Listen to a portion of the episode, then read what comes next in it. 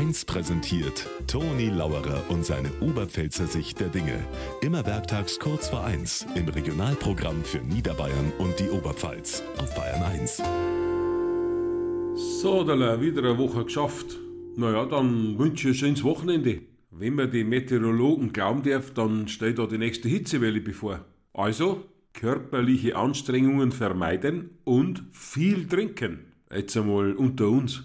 Ich kenne etliche Leute, was heißt Leid? Eigentlich bloß Männer, die befolgen diese Regel konsequent, auch ohne Hitzewelle.